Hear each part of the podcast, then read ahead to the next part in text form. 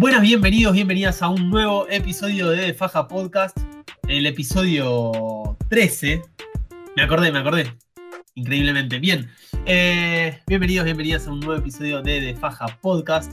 Eh, mi nombre es Maximiliano Das y obviamente no estoy solo, estoy con Martín Fernández, Luciano Torino, Manuel Giles. No nos acompañan Juan Honecker, que está con COVID, le mandamos un abrazo y que se mejore lo antes posible. Y tampoco está Joaquín, obviamente va a estar la semana que viene.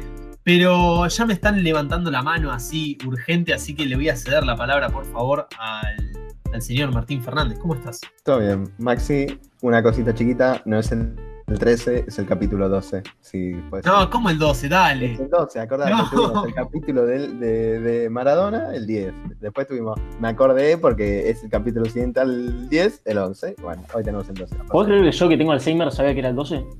Dijo 13 y dije, creo que es el 12. Dije, no puedo creer, boludo, increíble. Bueno, igual, ya está, sigamos con esto. ¿Qué, qué pasa?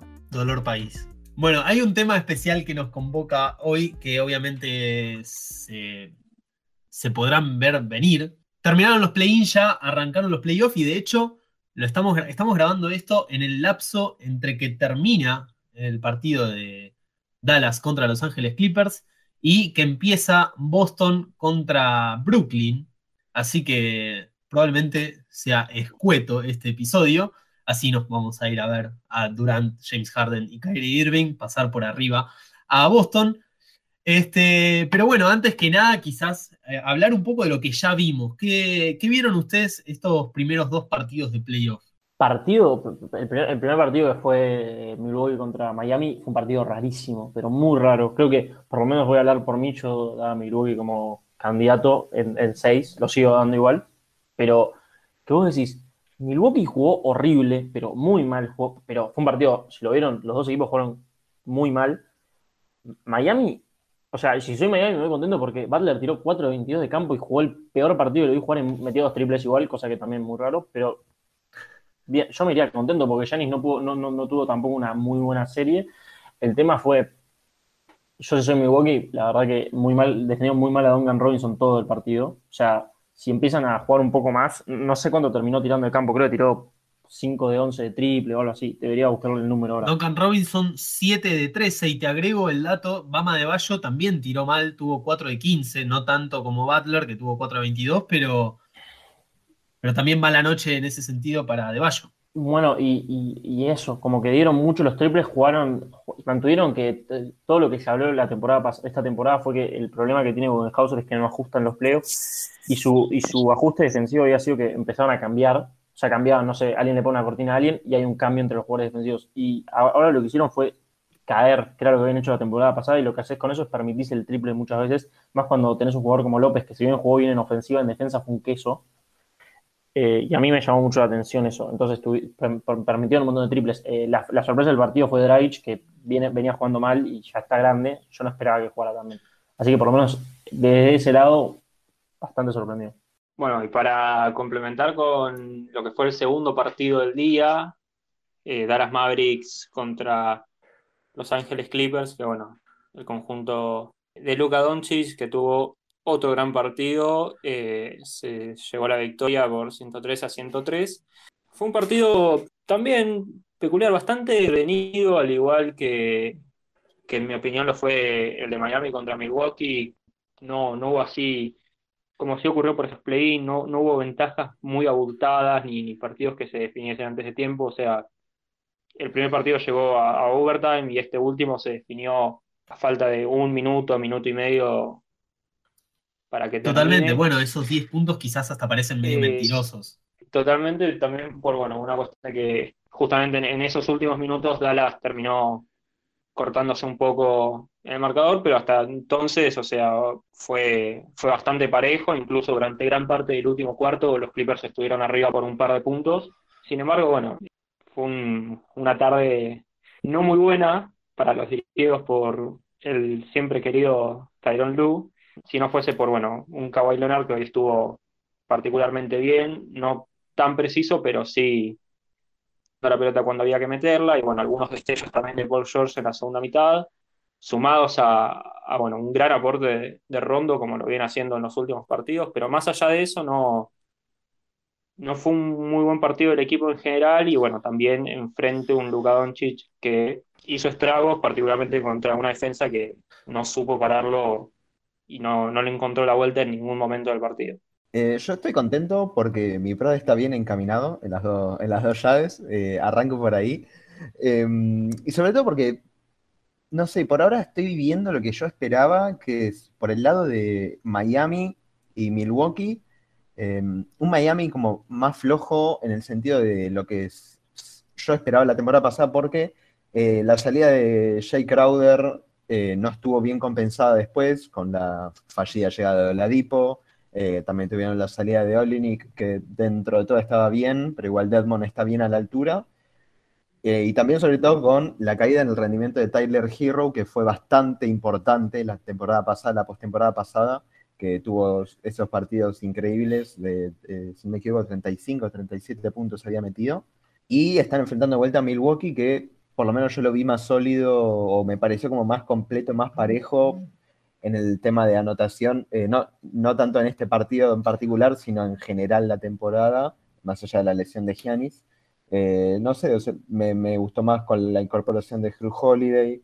eh, Forbes, por más que en San Antonio no rendía, eh, suma sus puntos, sumó sus puntos del perímetro, pero bueno, yo creo que para mí en esta, en esta ocasión Milwaukee tiene las de ganar, eh, por ahí no, no en cuatro partidos, pero no sé, seis partidos, si se quiere, siete si da pelea. Eh, Miami hasta el final, pero bueno, yo por ahora va bien por ese lado y por el lado de Dallas Clippers. Tyron Lu a mí nunca me cer- no me terminó de cerrar y que bueno, Manu también sufrirá por ese lado. Y, y- Dallas eh, era lo que ya tratamos varias veces, que fue como que tuvo el, terminó tan abajo por los malos partidos que tuvo del COVID y está bastante completo. Por ahí si Porzingis no está, no tiene su mejor día, eh, le puede costar más, pero tuvo, hoy tuvieron a, un- Luca encendido a full, que metió lo que quiso en- por momentos. Y, bueno, y después también acompañado con, de, de triples. eh, Dorian Finney-Smith tuvo un buen partido, Tim Hardaway Jr. también. O sea, tienen buenas herramientas para poder sacarlo para adelante en esta serie. Ju- Justo lo que decías, Martín, me hizo pensar, para mí, tipo, Porzingis es la inversa de, de, de Doncic. Tipo, como que en Doncic pongo las manos en el fuego, que va a jugar bien toda la serie y como mucho tener un partido de mierda, y Porzingis todo lo contrario. Puede jugar todos los partidos igual de mal que este y no me sorprendería, así como puede jugar todos los partidos haciendo 28 puntos y 15 rebotes y tampoco, tampoco me sorprendería. Yo espero que no, eh, que, que Luca Pasa que no, boludo, no podés, tipo, contra esa gente, es como justo hablábamos hoy a la mañana con Radi y su, y su amigo con el que estábamos hablando del podcast, estábamos hablando de que, tipo, poner Lila te vas a 30 puntos de partido. El tema es que, tipo, cómo te los hace, nada más. Curry lo mismo que decía, que, que decía Fran, tipo, los 30 te los va a hacer, hay que ver cómo los hace. Yo creo que en eso que decís eh, es mucho más, al estar tan consolidados en su carrera y como, como, jugadores, en este punto se, va, se cumple, pero Luca, yo creo que uno de los partidos de la serie puede llegar a pincharse y ahí ves donde tiene que aprovechar Clippers y mandarle a fondo. El tema es que, bueno, también tiene que coincidir que Porzingis no esté tan inspirado en ese día. También estaba pensando que, o sea, independientemente de, de, de qué tan bien o mal juegue Luca, ponele, o, o Dallas en general, también hay algunos puntos en Clippers que si no levantan, mal vamos. O sea, el partido de Morris fue malo directamente. Y- Pero, sa- ¿sabes cuál es el tema? comparto lo que decís, pero yo sentí que los, o sea, Morris, tipo, no, no fue que tuvo, tomó tiros que vos decís, tipo, o sea, como que no fue que la ofensiva se desarmó, sino que no metió los tiros. Y eso es lo menos grave que te puede pasar. ¿Entendés? Tipo, como que Es sí, verdad, está bien, pero, re- pero no meter los tiros es, te condiciona también un poco. Obvio, obvio, pero lo que te digo es tipo, o sea, tipo, como que lo- para mí lo grave en las series lo que pasa es que cuando tipo te cagan el, el esquema, tipo, listo, ¿cómo salimos de esta? Tipo, no, no hay forma y, y ahí estás en un problema serio. Si no es tipo, sí, hoy se, ta- se tapó, mañana se destapa y te caga triples, donde te metes siete triples seguidos y bueno. Que yo estaba hablando con Bayo y tipo, estábamos viendo quién elegíamos, si a Denver o a Portland, yo elegí a Portland, pero él lo que me decía es tipo, hay que ver si, si Porter Jr. no te mete 50% de triple como viene metiendo. Yo digo, vos tipo, esa variable no la podés tener en cuenta. Vos no podés decir, ¿qué pasa si este jugador tira 0 de 50 o este jugador mete 25 de 50 de 3 puntos? No tiene sentido. Lo que tenés que ver es tipo el tipo de tiros que toma y nada, y, es, y tipo qué tan no solo si está abierto o no, sino porque ponele, si Giannis te toma 15 triples abiertos, no es parte del sistema de juego. Tipo, vos no querés que eso pase. O sea, es la opción Claro. J, ponele. ¿Entendés? Entonces, eso es lo que tenés que ver. Que, tipo, en los playoffs lo que se juega es a darle, tipo, a sacarle todo lo bueno que tiene el otro equipo y darle mierda. Tipo, no sé. Hoy Milwaukee vivió, tipo, en ataque vivió de que Chris Middleton fuera Michael Jordan de media distancia o Kevin Durant y metiera, tipo, y así, así fueron a jugar. Y del otro lado fueron, a- tipo, y Milwaukee fue a cerrar la pintura y que los caen a triples. Los Clippers fueron a que Doncic que Doncic tenga la pelota poco en las manos y tipo los caen a triples porque fue lo que pasó, tipo, triple de esquina, tipo si alguien busca un gráfico, es más lo voy a buscar yo. Tipo, si buscas el gráfico de shot charts, que lo tenés seguro, eh, vas a ver que tipo los cagaron a triple de esquina. Pero porque jugaban a eso, tipo las rotaciones, el último hombre era el tiro de esquina. Tipo, bueno, está bien, si vas a jugar eso, juega eso.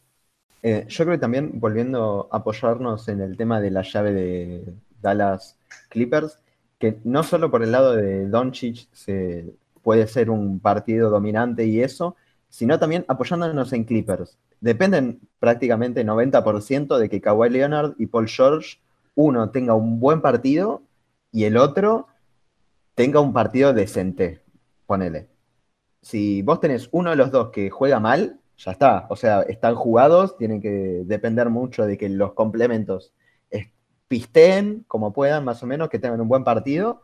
Y ahí ya la, la suerte está echada. Pero yo, eh, yo creo que en ese sentido puede sufrirlo más Clippers, eh, sobre todo viendo lo que estuvieron transcurriendo todo en la temporada regular, más que nada. Debo, debo decir que no, no coincido del todo con vos, este, Martín, porque si bien es verdad, o sea que bueno, eh, Kawhi y, y eh, en su versión Pandemic P son como, son los dos pilares del equipo, eh, particularmente en ataque.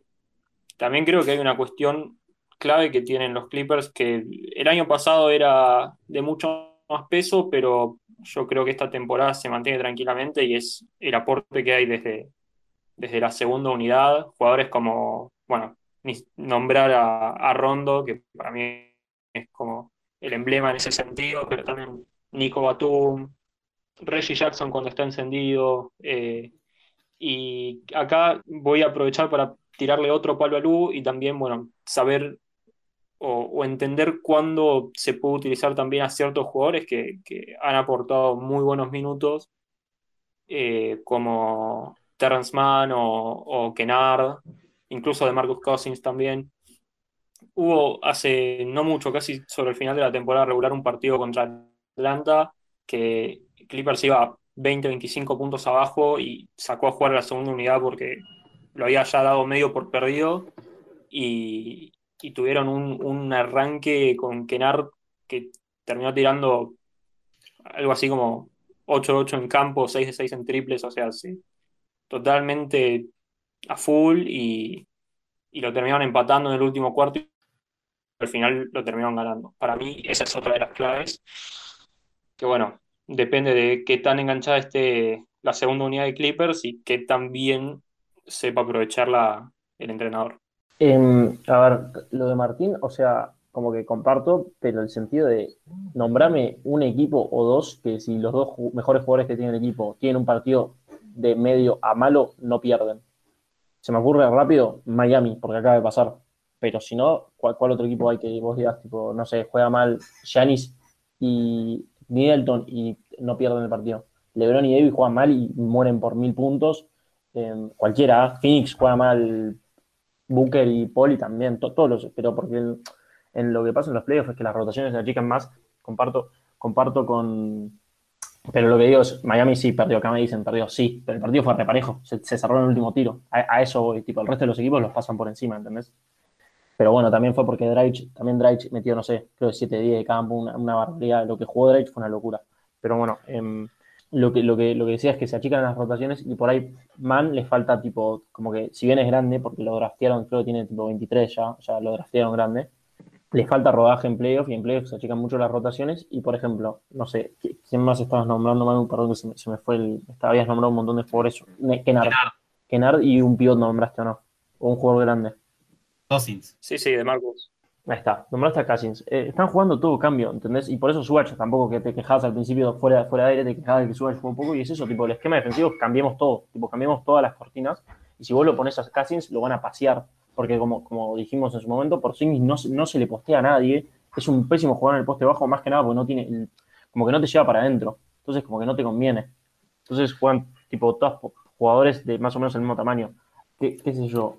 las series que se vienen por ahí, tipo Brooklyn, por ahí. Brooklyn es un equipo que si te juegan los dos mal, o sea, los dos mejores que te juegan, tenés a Kyrie Irving que te puede hacer 50 puntos, pero no hay muchos más. Y pregunta para vos, Lucho, para, para vos, Manu, también como, como habitual, como habitué televidente de, de Los Ángeles Clippers, ¿cómo ven si en lugar de, de Vika Subach está justamente, si esta es la, si esta es la estrategia de Clippers, que que Sergi Vaca sea el pivot titular? ¿Lo ven como alguien más flexible para cumplir, para cumplir ese rol? Yo no quería hablar de Sergi Vaca, no me metas en problemas, Maxi, yo quería hablar de otra cosa. Este, mm, o sea, yo creo que Ibaka es como el gran refuerzo de Clippers, o sea, lo voy a agarrar igual. Eh, Ibaka es como el gran refuerzo de Clippers, creo yo, o la gran diferencia más que refuerzo. Hay que ver eh, respecto a la temporada pasada con la salida de Montrez Harrell o sea, yo creo que él puede llegar a cumplirlo, pero el tema también es que de cómo llega, o sea, viene de la lesión, de jugar con pocos minutos, poco rodaje en ese sentido en el último tiempo. Eh, y también una cosa que, iba a comentar es el tema de las rotaciones en playoff. tienden a dejar de ser tan largas, eh, tienden a estar los jugadores más protagónicos en cancha con más minutos por más tiempo. Entonces, Em, por más que Clippers haya tenido buenos momentos de la segunda unidad, em, no sé qué tanto vamos a ver eso porque no es, salvo que innove Tyron Luke, que no es algo que yo lo veo haciendo, eh, haciendo un golpe en la mesa importante. Em, no sé, no es algo que yo veo que termine pasando. Pero bueno, Ibaka puede ser una, una buen parche si llega a adaptarse bien. Creo que bien dice Martín, tipo, además de que no llega en condiciones óptimas, también es que ya está medio grande y por ahí, tipo, si bien se lo ve, va, por lo menos yo en el partido que lo vi ahora está muy flaco, o sea, como que por ahí eso le facilita moverse, pero parte de lo que va a determinar cuánto van a jugar, porque jugó Swatch, jugó 20 minutos y Iván jugó 12, o sea, no jugaron nada, el resto de los jugadores jugaron 30 y pico de minutos todos. Em, eso va a determinar que también nos juegue por mismo. No sé, yo, yo aviso, esta serie yo la veo que los Clippers la van a ganar, empezaron con el pie izquierdo pero para mí es una serie que, o sea, y si la pierden, tipo, Kawhi va a volver a firmar, o sea, como que se me hacen muchas preguntas de tipo, ¿quién es el primero en bajarse de este barco? Pues es, tipo el Titanic esto, si, si vuelven a perder, o sea, si, pierden así con este equipo, contra este equipo. Yo coincido con lo que dijeron Lucho eh, y Martín sobre, bueno, las condiciones en las que llega Ibaka, también tener en cuenta que no es el, el defensor que era hace unos años, no es el Sergi Ibaka de Oklahoma, claramente. Y particularmente en ataque, esta temporada yo lo vi bastante flojo. También es verdad lo que dice Lucho, con bueno, las rotaciones en, en defensa, sobre todo para marcar a, alguien como Porzingis que no, no se mete en el poste bajo. Yo creo que otro jugador que no, no mencioné, que forma parte de la segunda unidad, pero que tranquilamente podría cumplir un rol interesante en ese sentido es Patrick Batterson, que es un tipo que sí se postea, que tiene buen tiro desde tres y, que puede servir, lo veo más como flexible en defensa. Pero bueno, es una cuestión que, que tienen que ver no solo eso, sino también ver cómo parar la amenaza de Luca, que bueno, hoy veía un tweet, puede ser un análisis un poco simple, pero viendo el desarrollo del partido, no está muy lejos de la realidad. Y es que a Luca en el uno contra uno te pinta y si lo doblas, encuentra muy fácil a un compañero y, termina, así terminamos llegando muchos de los puntos de, Dallas en este partido. No sé, hay que ver qué hace Lu de acá en adelante y ver cómo, cómo va solucionando, qué parches va poniendo para ir cubriendo esos problemas.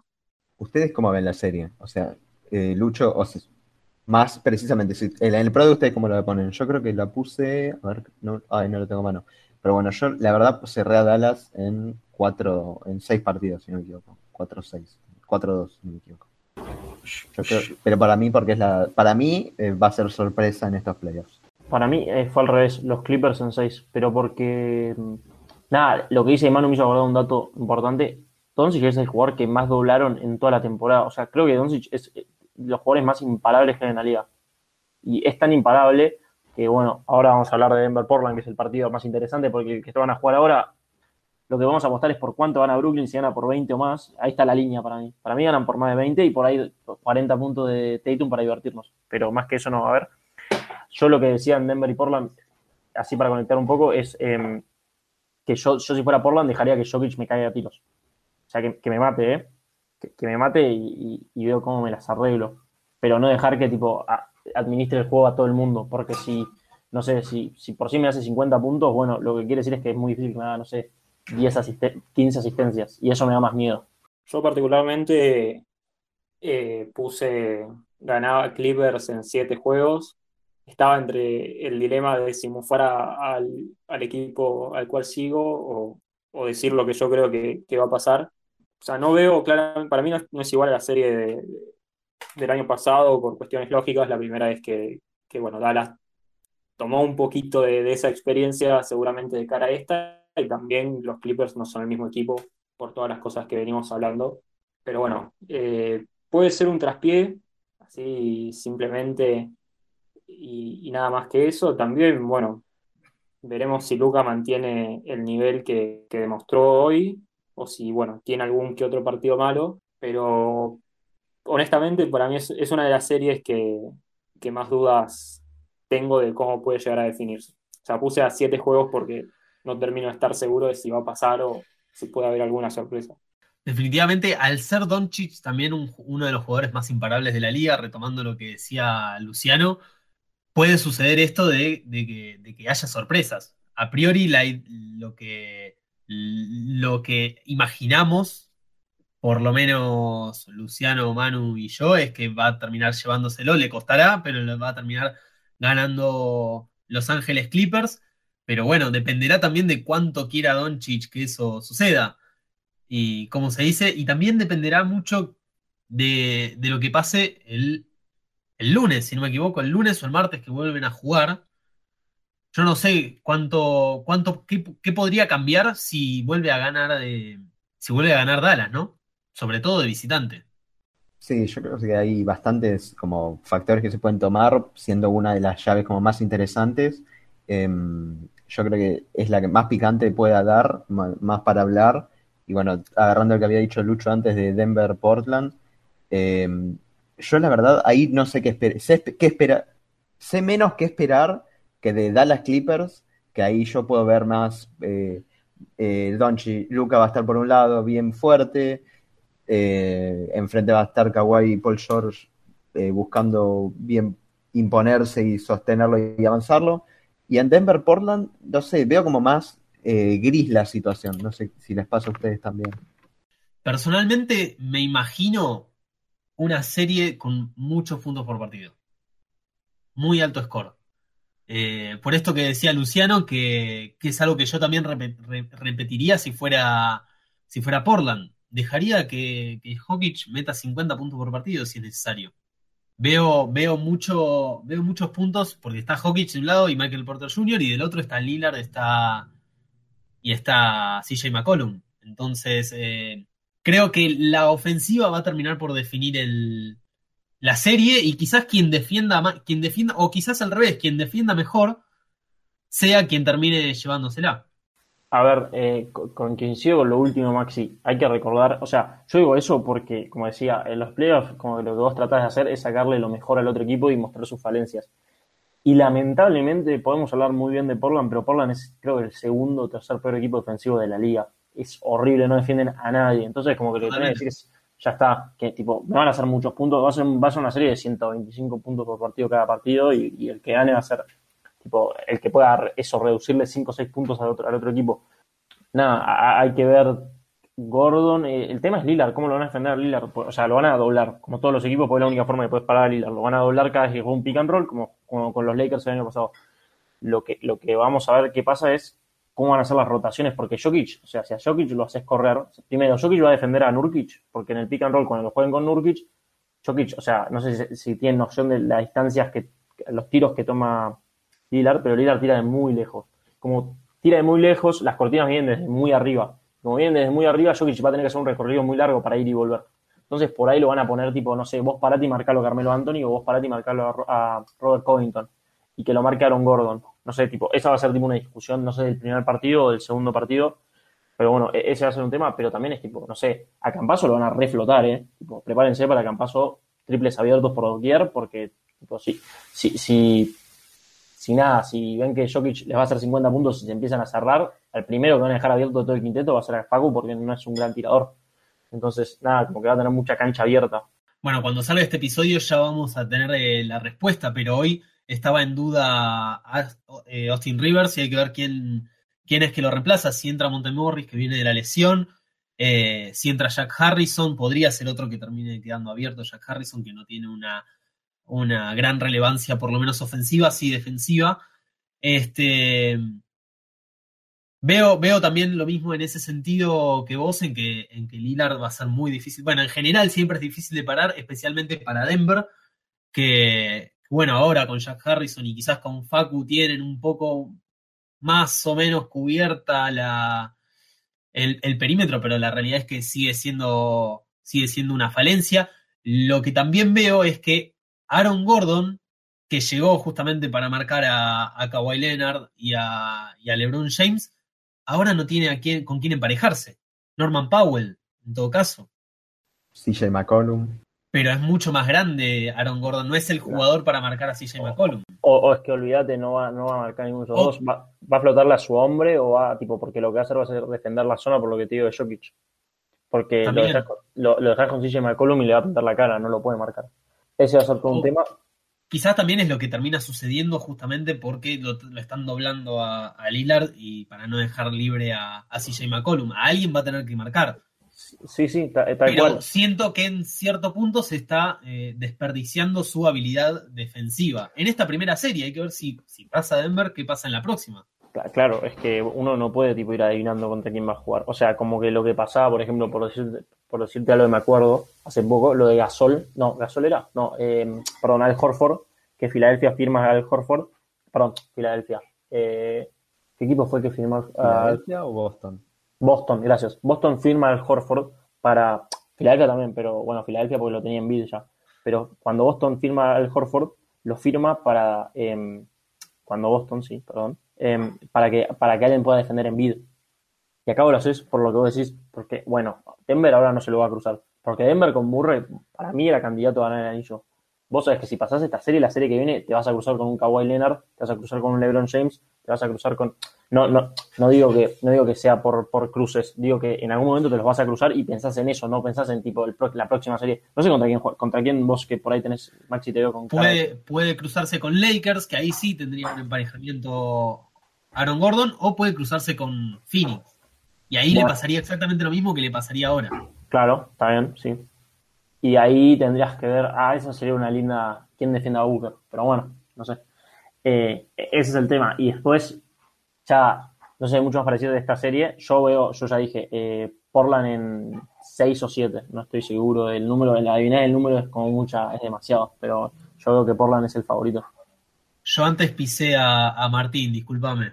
No, no, eh, era lo, era, siempre vamos por lo mismo, pero sí, yo también lo veo más a Portland y creo que incluso, sí, lo que decíamos eh, por ahí, más que nada por el tema de Denver, de que las lesiones lo cortaron mucho, incluso a Will Barton, que por ahí podía llegar a cerrar a CJ McCollum, que es lo que quedaría vacío de, o sea, defensivamente hablando, ¿no? Y cerrar a CJ McCollum y después en el banco, si bien no va a haber tanta profundidad, tiene, tienen a Paul Millsap, que, pero también es como bastante más apuntado a lo interior que si es la defensiva lo importante, les va a costar bastante, les va a costar bastante caro en esto, en esta serie, si se quiere. Yo, fui un poquito a contracorriente y, y le di la serie a Denver. Para mí el factor Jokic va a ser fundamental. O sea, no me resulta muy, muy complicado ver a, a, un jugador de Portland parándolo sin o llenarse de faltas o que Jokic no meta más de 30 puntos por partido y porque también un poquito me tira la camiseta y, le pongo mis fichas a Facu, aunque bueno, la observación que hizo Lucho de que claramente no tiene los mejores porcentajes de tiro y lo van a dejar abierto bastante seguido, es una realidad.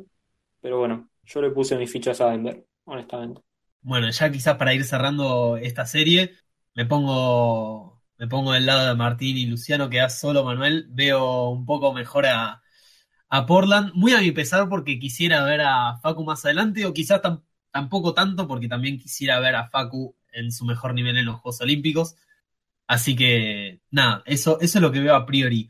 La otra serie que la mencionamos por arriba, que, que incluso ya se están jugando los primeros minutos, este, es la de, la de Boston-Brooklyn y no sé cuánto hay para hablar sobre esa serie, pero no quiero pasarla por arriba. Veo a priori una ventaja bastante importante de Brooklyn, sin embargo, en, el primer cuarto, por lo menos ahora, faltan 4.36 y está ganando Boston por 6.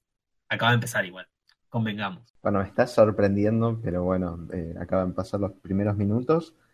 Pero no sé, o sea, a mí lo que me da la sensación es que están las tres llaves que yo englobaría en la misma categoría, si se quiere, em, que son Filadelfia, Washington, Brooklyn, Boston y Utah, Memphis, que el mejor posicionado debería, lo veo bastante probable, no necesariamente barrida, pero cinco partidos cuanto mucho, eh, llevándoselo a Filadelfia más consolidado con Embiid, full candidato MVP, que no lo va a ganar eh, probablemente, pero justificado su, su candidatura. Eh, Utah consolidado como equipo mucho más que Memphis. O sea, en cierto sentido, similares porque son dos, que, dos equipos que funcionan como equipo más que nada, pero Utah líder indiscutido de la temporada regular, incluso en No, aparte mucha más experiencia en playoff. Claro, eso. Eh, en la última recta estuvieron sin Donovan Mitchell y aún así estuvieron arrasando igual con difíciles rivales. Eh, y bueno, y Brooklyn, el Big Three, que hay que ver cómo se va adaptando, pero yo la verdad lo veo bastante decidido esos, esas tres llaves. Yo coincido con Martín en que se pueden agrupar estas tres series.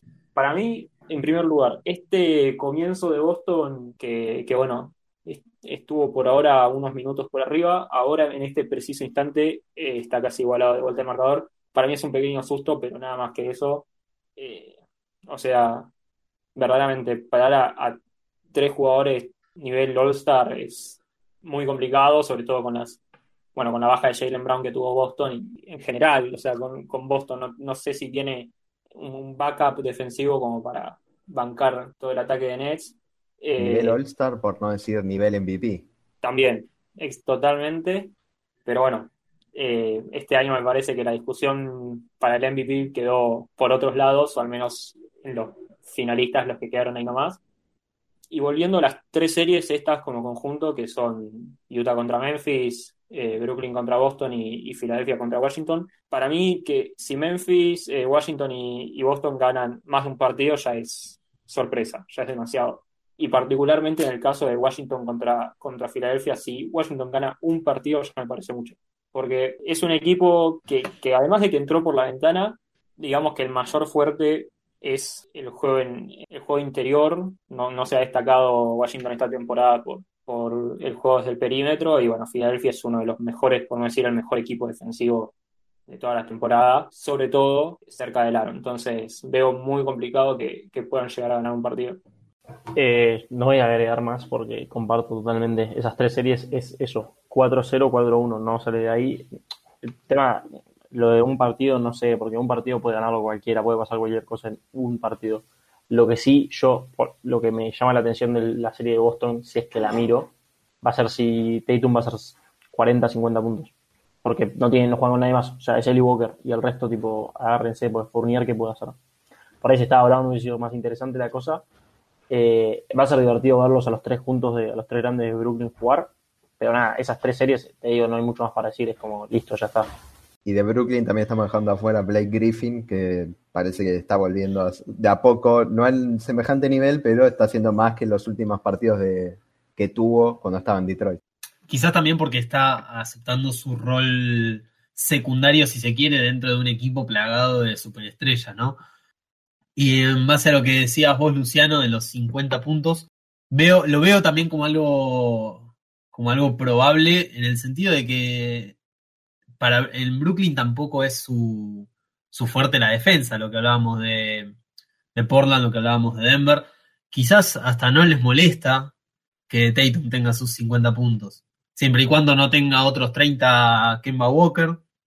Tranquilamente el poder ofensivo entre Kevin Durant, Kyrie Irving y James Harden del otro lado de, del otro lado del parque va, a hacer que, termine que, que, terminen ganando los partidos. Más de una vez, eh, sea, más de una vez ha pasado, especialmente en, contra, contra equipos quizás menos, eh, más, más abajo en la tabla, que, más, más abajo en la tabla, que el, el puntaje se fue demasiado arriba y quizás terminó eh, esporádicamente imponiéndose algún equipo como lo fue Washington, como pasó Washington, fue un partidazo ese en particular, este, pero fueron pocos los que pudieron detener el, el ataque de, de Brooklyn. Se me viene a la cabeza uno rápido y que también hemos mencionado como un lindo rival a priori contra Brooklyn y, es Nueva York. Pero hay que ver qué pasa con Nueva York y Atlanta. ¿Se pueden cruzar Nueva York y Atlanta? No solo se pueden cruzar Nueva York y Atlanta. Perdón, Nueva York y Atlanta, Nueva York y Brooklyn. Eh, si me apurás, eh, tienen que cruzarse en finales de conferencia, ¿no? Claro, sí. Ahora Nueva York y Atlanta juegan contra el ganador de Filadelfia y Washington. O sea, va a estar muy difícil que pase. Creo que iba a decir, no, eh, para mí, yo digo, de estos playoffs, hace mucho, yo hace mucho llevo la liga, o sea, hace mucho, cinco o seis años ya bastante encima. Y es la primera vez en mucho tiempo que no tengo ni la menor idea de cómo puede terminar la, la postemporada. Realmente no lo sé, pero hay una parte de mí que, como que un, un inconsciente mío, por ahí algún psicoanalista me puede ayudar con esto, tipo, me estoy bloqueando, decir, tipo, claramente el mejor equipo de todos e, es Brooklyn sea, Brooklyn tiene un equipazo. Y no me, tipo, no me lo quiero creer, pero no me sorprendería nada que salgan campeones y pasen por encima de todos los equipos. Posta tienen tres MVPs. Es una locura eso, es impensable. Entonces, nada, qué sé yo. Es como que. No, no sé, tipo, pobre Boston. Nada, eso. éxitos tratando de tratar de frenarnos estos tres cracks. Yo solo quería agregar un comentario más. Aprovechando que tenemos la oportunidad de, ir comentando más o menos el partido de Brooklyn contra Boston en vivo y en directo, que bueno, nuestros oyentes lo escucharán más adelante, pero podemos ir haciendo estas observaciones mientras tanto. Eh, Kairi acaba de hacer una jugada sobre Fournier que es para, para ponerla en un cuadro.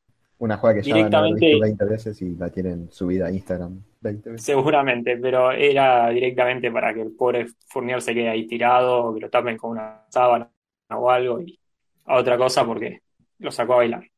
Agrego, agrego la jugada que me pareció gracioso, quedó como un cuadrúpedo Fournier en el piso, apoyando las manos y los, y los pies. Muy gracioso. Basta, basta, basta. Me van a hacer cerrar las pestañas del sueño de tantas cosas que van a repetir.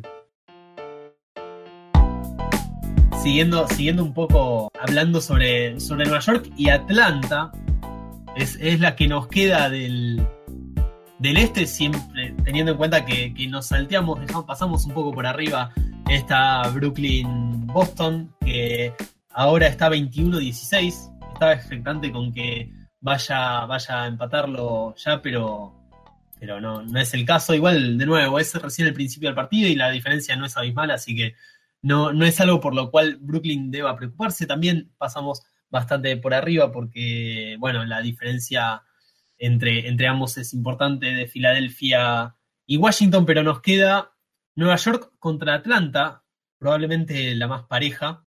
¿Y cómo lo ven? ¿Cómo ven también que, que Tom Thibodeau no tenga tan en cuenta quizás jugadores más de, la rotación? No es, que, no es que no lo tenga en cuenta, sino que, bueno, lo hemos mencionado, que tiene una rotación bastante corta. Después de una temporada tan, tan demandante en cuanto al calendario, ¿cómo, cómo ven el, cómo ven que va a suceder esta, esta serie?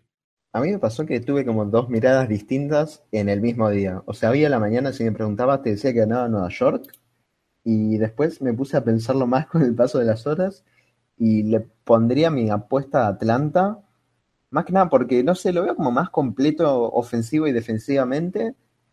Y, y no sé, también cuando la pelota queme en las manos en los últimos instantes, yo creo que por ahí tiene como más opciones para pelearla Igual yo lo planteé varias veces que pecaron por inexperiencia, pero en esta llave yo creo que pueden llegar a pasar y bueno, después caro con Filadelfia, ¿no? Pero no sé, yo creo les pondría mi ficha ahí porque nada, tienen muchos jugadores que se estuvieron complementando bien cuando estuvieron sanos. Eh, bueno, Trey Young ofensivamente es un animal. Eh, Danilo Galinari viniendo desde el banco, Bogdan Bogdanovic de titular, Clint Capela con muy buenos partidos eh, complementando lo que le faltaba al equipo, o sea, yo la verdad los vi bastante completos y va a ser una, para mí va a ser una buena primera llave que van a salir victoriosos. También hay algo que los, que, los une, que, algo que tienen en común, y es que, que ambos equipos tienen casi nula experiencia en playoff. Me voy a entrar yo velozmente acá porque voy a hacer el distinto y voy a separarme un poco de Maxi, lo que va a decir Maxi. Yo digo que no va a ser una serie pareja, ganan los Knicks en 5, 5, 6, o sea, eso, van y van a ser, no van a ser partidos necesariamente parejos para mí. Yo em, no comparto nada de lo que dijo Martín, porque eh, Nueva York es uno de los mejores equipos defensivos de la liga, para empezar, y les voy a tirar una estadística. En los, tres partidos jugó Randall, promedio contra Atlanta, promedio 37 puntos, 12 rebotes, 7 asistencias, en 73 y medio de true. O sea, no lo pueden parar, no saben cómo defenderlo. Y para mí, tío, lo que tiene es una de las mejores mentes defensivas, lo volvió a demostrar esta temporada, y para mí, si le sacas a Trey Young, ese equipo le va a costar un montón en los playoffs no se cobran tantas faltas de las tipo que saca Trey Young y, yo veo un, equipo veo un equipo que le, va a costar muchísimo más eso, bancarse esa, esa defensiva. No sé cómo lo van a parar Randall, no tengo ni idea. Y después lo que dice Maxi, comparto, las rotaciones se van a cortar y, por ejemplo, un jugador que no sabemos si va a jugar es Niliquina, que dijo, tío dijo que por ahí juega, pero va a depender de qué también defienda el Flip Payton a, a Trey Young. Así que nada, yo, pensé esta serie, me pasó lo parecido, lo decía Martín, en un momento dije, no sé quién puede ganar. Después lo pensé y dije, si les anulas a Trey Young se caen a pedazos. En serio, o sea, Gallinari es un muy buen jugador, pero él solo que te va a hacer. Bogdanovich por ahí, pero dejas de contar ahí. Y Hunter recién vuelve de las lesiones, además. O sea, no es un equipo, y es un equipo muy joven. Tipo, lo sacás a Bogdanovich y al resto de los jugadores, Gallinari tuvo un par de series. El resto bastante mal. Después vos tenés a Rose, lo tenés a Gibson, lo tenés a. Me está olvidando alguien importante. Bueno, no, no, no, pero estoy pensando en jugadores que tienen rodaje en playoff. Esos dos tenés. Ah, perdón. No, no pasa nada. Y se me está olvidando alguien más que también jugó. Pero bueno, tienen un poco más de eso, experiencia. Y bueno, yo tenés a Tibo, que en playoff ha demostrado saber tipo mantener la defensa, que es muy importante. Yo me voy a alinear atrás de, Lucho. Yo creo que la serie va para Nueva York. Eh, si veo tal vez una serie más peleada, porque es verdad que, Atlanta tiene con qué atacar. Me dolió, Martín, que no hayas mencionado a Lou Williams, pero está bien. Paréntesis, otro con rodaje de playoff. Sí, mucho rodaje y buenos resultados. Pero igual yo sigo teniendo la duda de. No, irónicamente lo estoy diciendo. Ah, yo me asusté. es, la inversa de Rondo, boludo. Dije, dije, dije buenos resultados y me miraron en una cara. No, no, no. Igual lo que no entiendo todavía no es Lou Williams si juega bien o mal en playoff, porque eso ya está claro. Eh, es si Manu lo quiere o lo odia, porque primero le pega y ahora lo acaba de decir que se ofendió que no lo nombré. Manu, decidite. ¿Cuándo le pegué? Perdón. Al principio del capítulo, hoy. Después, cuando lo escuches lo vas a escuchar. Bien. No me acuerdo, sí. no, me acuerdo de qué dije, pero yo como siempre digo, fundamentalista de Lou Williams. Esa fue su descripción en, dentro de nuestra web, que dicho sea de paso, es defaja.com y nos pueden encontrar ahí, también como en Twitter como de, arroba de fajacom y en, dentro de nuestra web de faja.com se pueden suscribir a nuestro newsletter, La Lupa de, de Faja. Fin del espacio publicitario. Eh, y lo sigue siendo, sigue siendo mi descripción. Eh, bueno, pero volviendo a la serie, para mí lo que viene haciendo eh, Nueva York es simplemente espectacular. También Lucho mencionaba a Randall como un jugador que la viene rompiendo, candidato en punta al MVP, no MVP, ¿eh? que podría ser también, pero M y MIP sería, ¿no? Sí. Ahí va. Sino también con, con bueno, un RJ Barrett que, viene teniendo buenos partidos y un Derrick Rose desde el banco que Digamos que, digamos que Randall es el, el, jugador mejor mejorado de la temporada. Tipo, ya lo decimos nosotros que es el premio que importa en The Faja Awards. Es verdad, es verdad, es verdad que lo decimos de esa forma. Veremos si la NBA coincide o no con nosotros, pero bueno, claramente el que cuenta es el nuestro. Pero bueno, eso, para mí Nueva York, tiene todo para, para llevarse esta serie, que yo creo que va a ser entretenida, eh, va a ser una serie peleada, pero no veo un escenario en el que Atlanta pueda, imponerse, la verdad. Bueno, sin, creo que no tengo mucho más para acotar. Coincido a grandes rasgos con, perdón, Martín, más con Luciano y con Manuel. No sé si veo tan eh, alevosamente a Nueva York como el ganador, sí como una serie más pareja en ese sentido, coincido más con Manuel, con Martín. Agarro una cosa de cada uno. Pero a su vez veo un equipo mucho más eh, prolijo defensivamente en, en Nueva York. Es cuestión de ver qué pasa. Definitivamente, para mí, una de las más atractivas. Perdón, sí. No, un simple comentario más. Mejor, me gusta tenerlos en contra porque va a ser más dulce mi victoria cuando pase Atlanta. Yo quiero decir dos cosas. Yo me mandé solo a la guerra, después se me sumaron todo el resto y la tibieza de Maxi de que agarra una de cada punta me parece, no, una falta. No, no, pará, ¿sabes qué pasa? ¿Sabes qué pasa? Que yo cuando hago definiciones tajantes, pasa que, que Charlotte queda fuera de playoff, cuando la semana pasada nomás dije que se estaba manteniendo bien sin la, sin la Melo Ball en las posiciones, en las posiciones que estaba antes de su lesión, y terminó metiéndose Washington Wizards cuando dije que no íbamos a ver directamente a Thomas, a Thomas Bryant en los playoffs porque Washington no iba a clasificar a playoff. Bueno, igual acá, o sea, el que esté libre de pecado que tira la primera, piedra, diría Jesús. No sé por qué estoy citando la Biblia, pero bueno, ya que estamos. A ver, acá tenemos a alguien que habló bien de la ofensiva de Drummond, no voy a dar nombre, que no Curry. Me tenés a mí que yo dije que no veía muchos traspasos, no veía, no veía muchos traspasos en esta fecha de, de, de final, de cierre y fue la fecha de cierre con más traspasos, o sea, no podía estar más cerrado yo, literalmente no, ni, ni que me esforzara tanto podía estar tan equivocado. Y seguro alguna más me voy a estar olvidando. Esa me quedó muy patente porque dije, adiós santo. Eh, bueno, le debo una cerveza a yo que dije que el peor equipo iba a ser Orla- eh, Detroit y Orlando es peor equipo que Detroit. Así que nada. Pero igual, Ojo que RJ, RJ Hampton ganó el premio al rookie del mes. sí, sí, bueno. Cuidado, guarda. Gente, agárrense los pantalones que viene Archie Hampton. Pero bueno, Eh, si- siguiendo un poco con, con lo que venimos hablando, para mí la serie, y, y yo también acá me, me mandé, para mí gana Phoenix en 6 contra los Lakers. Y el que define esa serie va a ser Anthony Davis, al que no le pongo un peso yo. Por eso elegí a Phoenix. 6 o 7, ¿no? Pero no, pero le tengo más pánico a él que a Porzingis, mira lo que te digo. Posta, no sé, tipo, ese pibe es muy raro como juega al básquet. Pregunta, pará, pará. Eh, te- perdón, Martín. Este, ¿no, ¿No ves también como un jugador muy relevante dentro de esta serie a um, Ayton, Booker. de Andre Ayton? Sí, es que va a ser eso, va a ser, va a ser tipo, ¿quién puede parar a, Davis y qué tipo de tiros toma Davis? Porque pone la temporada pasada en los playoffs, tomó un montón de tiros de media, pero tiró como si fuera Dirk Nowitzki, entonces bueno, está bien que tome esos tiros, pero no es un buen tirador de distancia, y en el partido contra, bueno, Draymond Green que dio un espectáculo en defensa en el partido del play-in, pero jugó pésimo todo el partido hasta que lo pusieron de pivot y bueno, les complicó a, la vida a Golden State, pero si no, es como por Singis, tipo, te, toma tiros de media, pero tira peor el pibe, tipo, les tira por encima a todos como si, no sé, como, si fuera un buen tirador y no lo es. Y después, en defensa, es verdad que siempre aparece. O sea, de ese lado no, no lo vas a dudar, pero si, si lo pueden frenar a Davis, que tiene eh, los Lakers. Tipo, LeBron va a jugar bien, yo no puedo dudar de LeBron James. Yo lo que más me hizo ruido, sobre todo en el play-in, eh, de lo que estuve viendo, era que LeBron tuvo muy poco la pelota, sobre todo en la primera mitad, tuvo muy poco la pelota en las manos para organizar el juego. Tipo, eh, todo pasaba, nacía más que pasaba a través de las manos de Schroeder. Entonces, no sé cómo se va a apoyar. Después ya en la segunda mitad cambió un poco, me da esa sensación. No, no puedo asegurarlo tanto como es lo otro.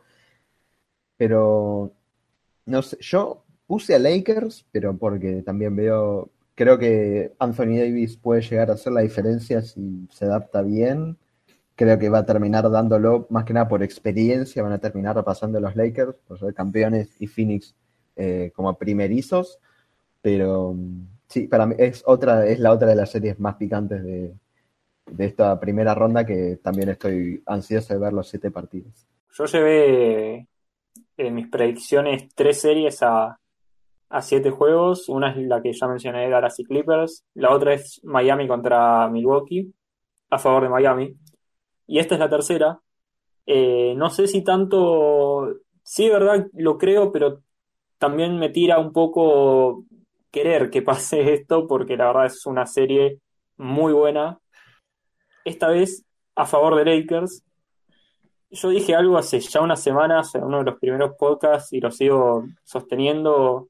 Un equipo que tiene a LeBron James siempre es candidato, absolutamente siempre, y los Lakers no pueden ser excepción. O sea, eh, no, si bien sí es verdad, el nivel de, la última, del último tramo de temporada no fue el mejor, pero, pero no dejan de ser eso, básicamente, ¿no? El, el, último campeón y, un equipo al que hay que temerle.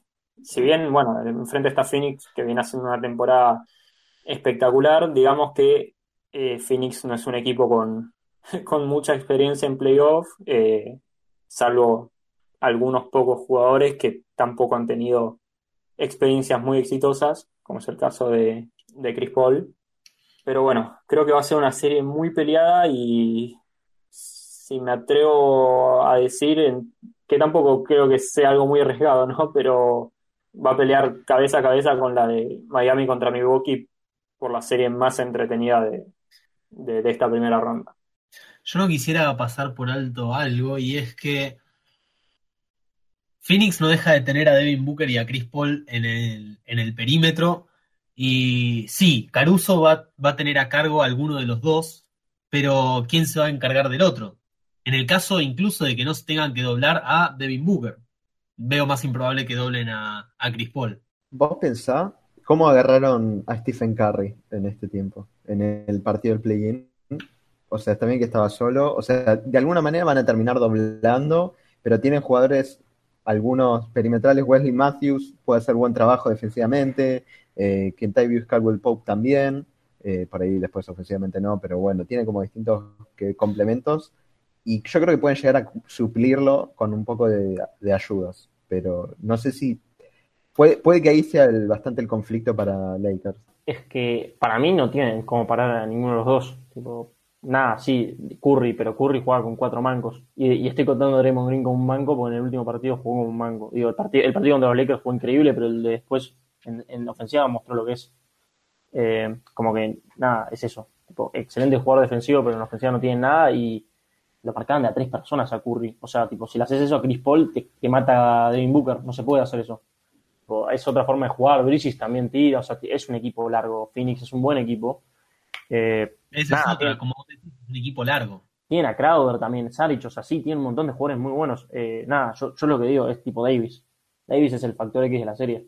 Si Davis te hace 25 puntos y 15 rebotes, que los puede hacer, obvio que es muy esperable, que era lo que, lo que hablaba con mi hermano en su momento, era, es muy esperable que eh, los Lakers vayan con dos grandes, muy grandes. O sea, LeBron de 3, Davis de 4, de 5 Damon o Gasol, o no creo que Harrell, pero Harrell por decirte y ahí hay que ver cómo, porque Ayton tiene que agarrarlo al más, al más grande o cómo van a hacer, porque tipo Saric va a ir con el más grande, no creo. Entonces, eso va a ser un tema para, que, para ver cómo lo, soluciona Phoenix y Monty Williams, el que seguramente parece ser que va a ser el coach of the year, así que va a ser lindo ver ese ajuste. Pero nada, para mí el que define la serie es Anthony Davis, sin, ningún tipo de dudas. Como que del resto no dudo en lo más mínimo, confío plenamente en todos. Hay que ver también cómo le pesa su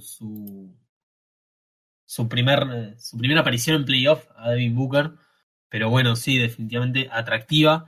En eso, en eso coincidimos todos. Es una serie atractiva. Yo solo voy a decir que si gana Lakers otra vez con eh, triple de Anthony Davis en el último, en la última jugada del Game 7, voy a salir con mi camiseta de Anthony Davis, pero en los Pelicans, pero hinchando por Anthony Davis, dejándoselo a Lucho. Camisetón, lo tengo acá. Pero, ¿qué, ¿qué, partido ganó? Los Ángeles con un triple de Davis en un juego 7. ¿Qué juego 7 ganó? En un juego 7 no, pero en un juego 1 no fue el que gritó Kobe creo que, contra... Creo que contra... contra Denver, que fue un, fue un desastre la defensa de Plumlee. Sí, no, tiró una piedra tremenda y la metió. No fue en Game 7, pero bueno, fue ahí. fue el que terminó definiendo la serie al final. Hubo, no sé si uno o dos partidos después, pero... Sí, sí, también. O sea, apareció en los momentos que tenía que aparecer. La temporada pasada apareció. Sí, sí, totalmente. Yo, yo lo que digo, para cerrar esto, es tiró muy bien. No es un gran tirador. Hay que ver qué pasa con eso. Esa es mi duda. Hay que ver también si llegan al, nivel que tuvieron durante la antes de sus lesiones y, la, durante la temporada pasada. Si vuelven a llegar a ese nivel. Sin ese nivel, veo difícil también digo vuelven, hablo de Anthony Davis y de LeBron James, que ya se anticipó y dijo que no va a volver al 100%, pero sin, sin una importancia, sin el nivel, no, quizás no al 100%, pero sin un gran nivel de esos dos jugadores. Temo porque Lakers termine, termine siendo más parecido al del, al del último tramo de la temporada. De nuevo, ahora sí están Anthony Davis, ahora sí están LeBron James, van a ser mejores, pero bueno, contra unos, contra unos Phoenix Suns completos como lo son, largos, y veo difícil que sin un, sin un gran nivel de sus dos figuras no puedan, darle, puedan darle competencia.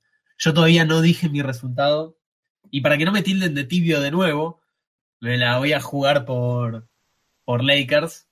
Sí, perdón, dale. No, no, pensé que iba a decir, voy a decir que hay un empate técnico y se cancela la temporada por algo que hay un meteorito en el partido 7 y no se decide.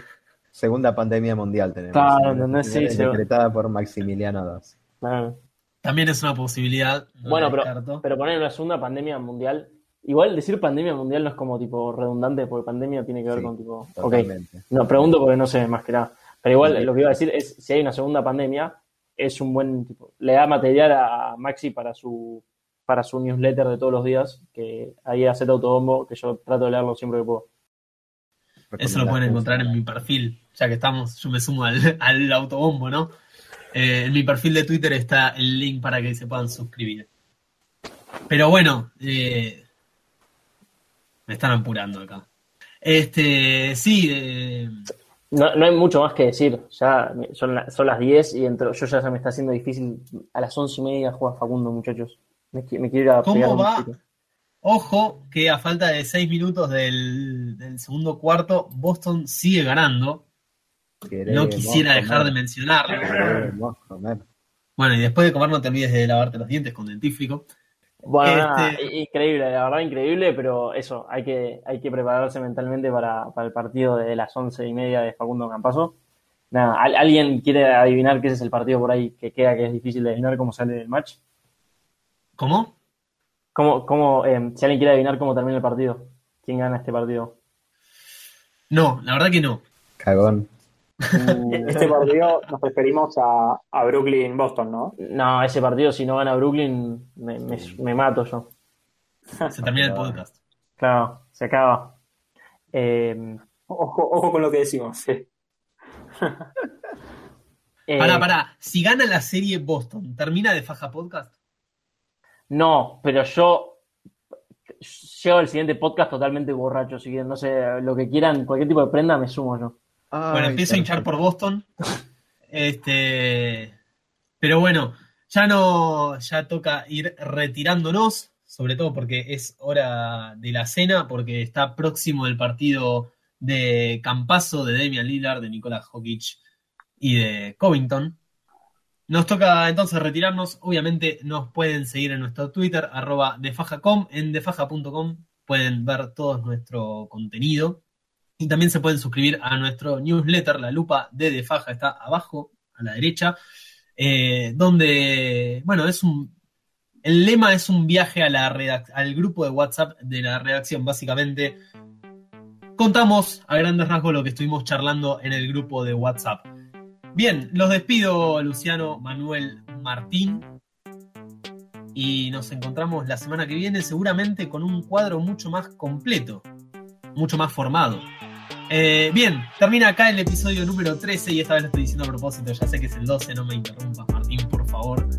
Eh, nos encontramos entonces la semana que viene, hasta luego.